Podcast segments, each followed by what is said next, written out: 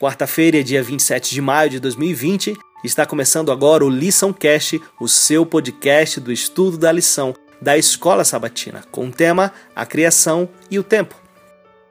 Há um relato que torna as genealogias bíblicas singulares. Elas contêm o elemento do tempo, fazendo com que alguns estudiosos a chamem corretamente de cronogenealogias. Elas contêm um mecanismo de interligação de informações de descendência juntamente com períodos de tempo, de maneira que quando a primeira pessoa tinha vivido uma quantidade determinada de anos, ela gerou a segunda pessoa, e a primeira pessoa depois gerou a segunda. Viveu por mais certa quantidade de anos e gerou outros filhos e filhas. Gênesis 5 acrescenta a frase padrão: Todos os dias da primeira pessoa foram tantos anos. Esse sistema interligado teria impedido a exclusão de certas gerações ou acréscimo de outras. Gênesis 5 e 11 contém uma linha contínua de descendência, como é confirmado por 1 Crônicas 1, de 18 a 27, em que não há acréscimo nem ausência de gerações. Dessa maneira, a Bíblia se interpreta.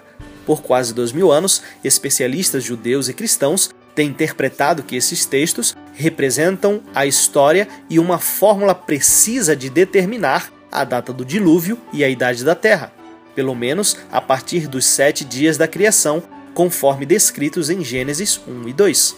Nas últimas décadas tem havido tentativas de reinterpretar Gênesis de 5 a 11 para acomodar períodos mais longos, o que é sugerido na maneira em que alguns dados arqueólogos e históricos são interpretados por seres humanos falíveis. Apesar disso, podemos comprovar a confiabilidade do registro bíblico. Se quisermos entender o conceito divino de tempo e seu progresso ao longo da história, devemos reconhecer que esses dois capítulos são tanto históricos quanto teológicos, ligando Adão ao restante da humanidade e Deus ao homem no domínio dos limites do espaço e do tempo.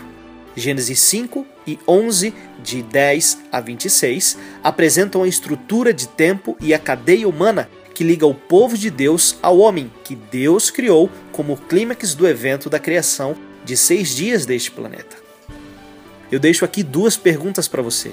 Embora esses textos do Antigo Testamento estejam ali por boas e importantes razões, o que é que Paulo diz para a gente em 1 Timóteo no capítulo 1, verso 4 e em Tito no capítulo 3, verso 9?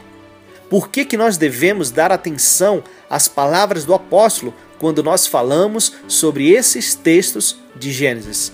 Fica aí para sua reflexão, que você tenha um dia maravilhoso na companhia do nosso Senhor Jesus Cristo.